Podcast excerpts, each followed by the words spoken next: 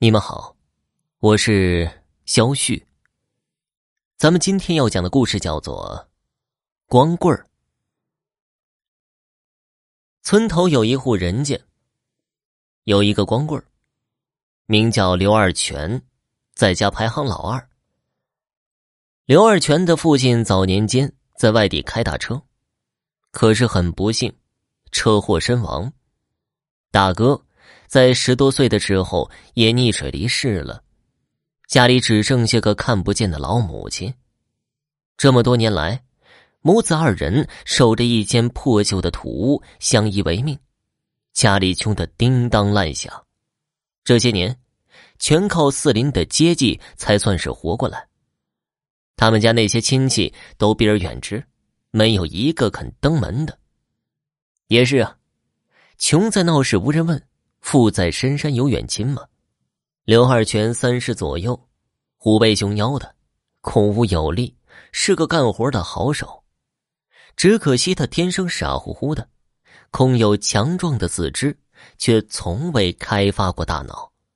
他面容黝黑，头发乱得如同鸡窝，身穿一件破军大衣，上面许多的破洞都是橡皮膏粘住的。他见了人，总嘿嘿的傻笑，露出蜡黄的牙齿，用手不知所措的挠着头。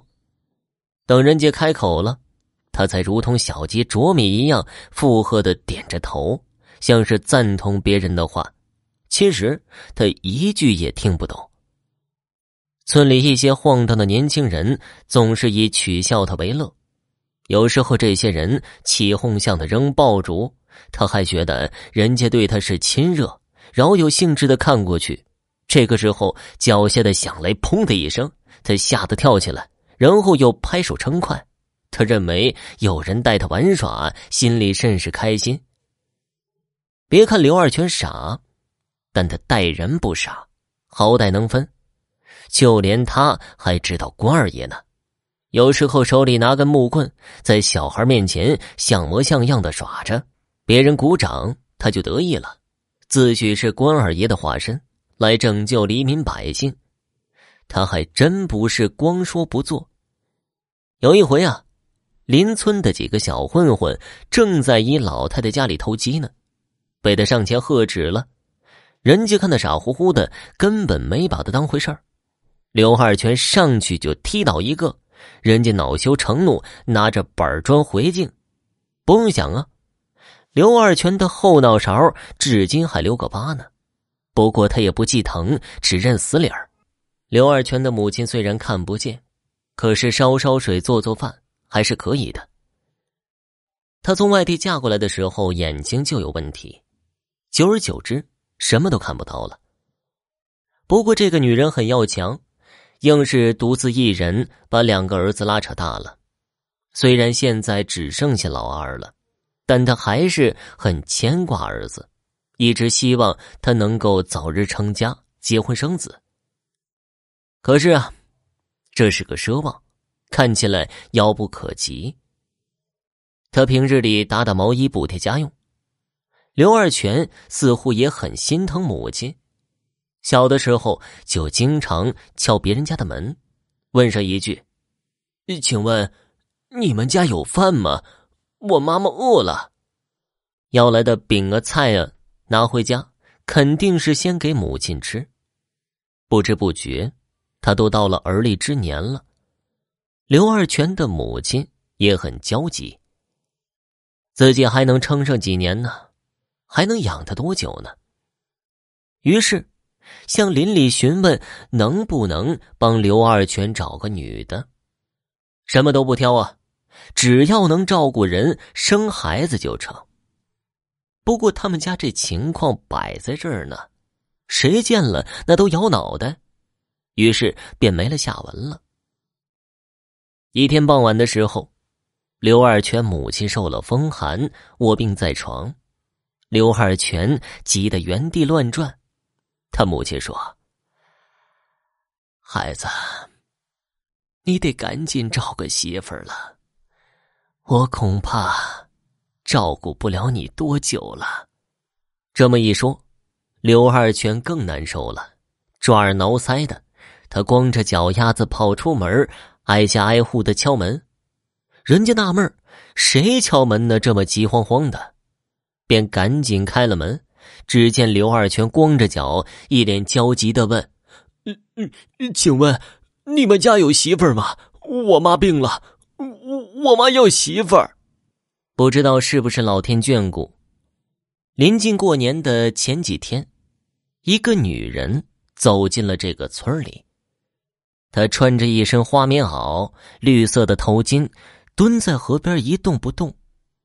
起初人家问她是哪儿来的。他一句话也不说，后来人家才知道他是个哑巴。距离这儿十几里有一个村庄，他是因为死了爹，被后娘赶了出来。他叫秋月，性情沉闷，总是把头埋得很深。再加上是个哑巴，就更没有人能跟他沟通得上来。不知道是不是真心要促成婚事，还是纯属看热闹。村里人硬是把这姑娘。塞给刘二全了。说来也怪，这姑娘到了刘二全家不吵不闹，十分迎合众人轻浮的举动。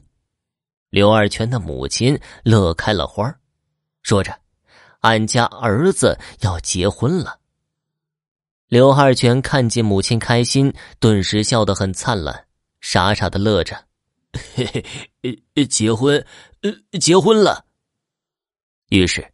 在众人的力捧下，刘二全稀里糊涂的就成了亲了。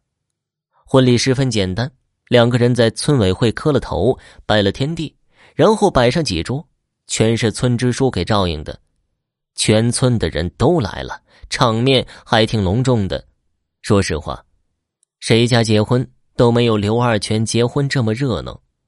大家都想过来看看刘二全的笑话，顺便看看新娘子。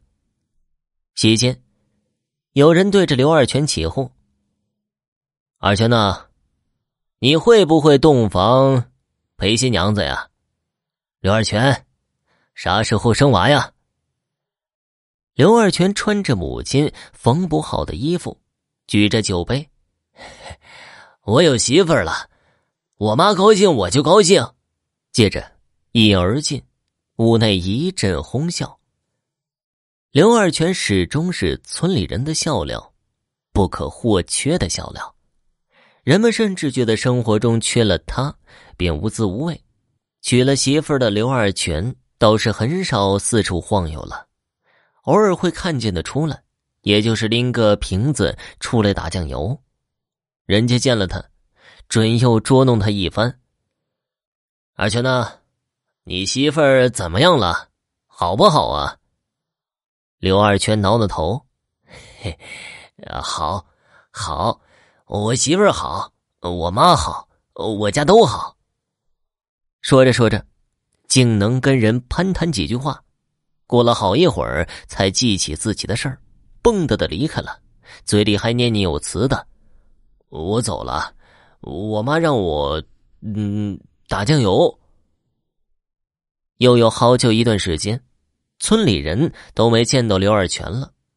开春的时候，人们才知道秋月已经怀胎了，这又是个大新闻呢。没几天，消息便不胫而走，传遍了整个村子，这便又少不了大家的戏弄。刘二全也终日乐呵呵的，他似乎也慢慢的开了窍，逢人便说：“我媳妇儿怀了个大胖小子，我妈最喜欢了。”我妈真高兴，二全，你结婚是替你妈结的吗？终于有一天呢，刘二全的母亲没撑住，撒手人寰了。他完成了最大的心愿，就是看着刘二全结婚生子。可遗憾的是，没有等到孩子落地的那一天。刘二全的母亲是村里公认的好人。挑不出一点的毛病，因此走的那天，很多人来送他。那天，刘二全还在外面溜达，是秋月一丫丫的在邻里之间比划着。乡亲觉得不对劲儿，跟着他进了家门，这才知道刘二全的母亲走了。等刘二全回来，村委会帮着把棺材板都打好了。没几天，村里人帮着把他母亲下葬了。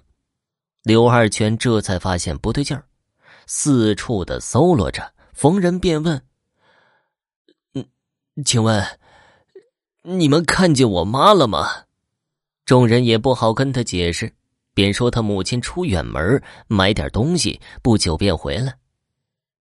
刘二全绕着整个村子都问了一遍，还是找不到。就坐在家门前的坡上，望着坡下那条小路，眼睛直勾勾的。别人跟他说话也不理，他再也没有以前那份傻乎乎的笑容了，眼神里透露出焦灼。连续三四天，人们都看到刘二全不吃不喝的坐在那儿，晚上困了直接倒头就睡。秋月让他回屋，他就硬着不回去。直到有一天下着大雨，刘二全顺着小路走了，谁也不知道他去哪儿了。日后，再也没有人见过刘二全了。随着时间的推移，人们逐渐淡忘了刘二全，似乎也逐渐接受了没有他的日子。虽然少了些许乐趣，但也可有可无。有时静悄悄的傍晚，人们会依稀的听见门口传来刘二全那朗朗的声音：“请问，你们看见我妈了吗？”听众朋友，本集播讲完毕，感谢您的收听。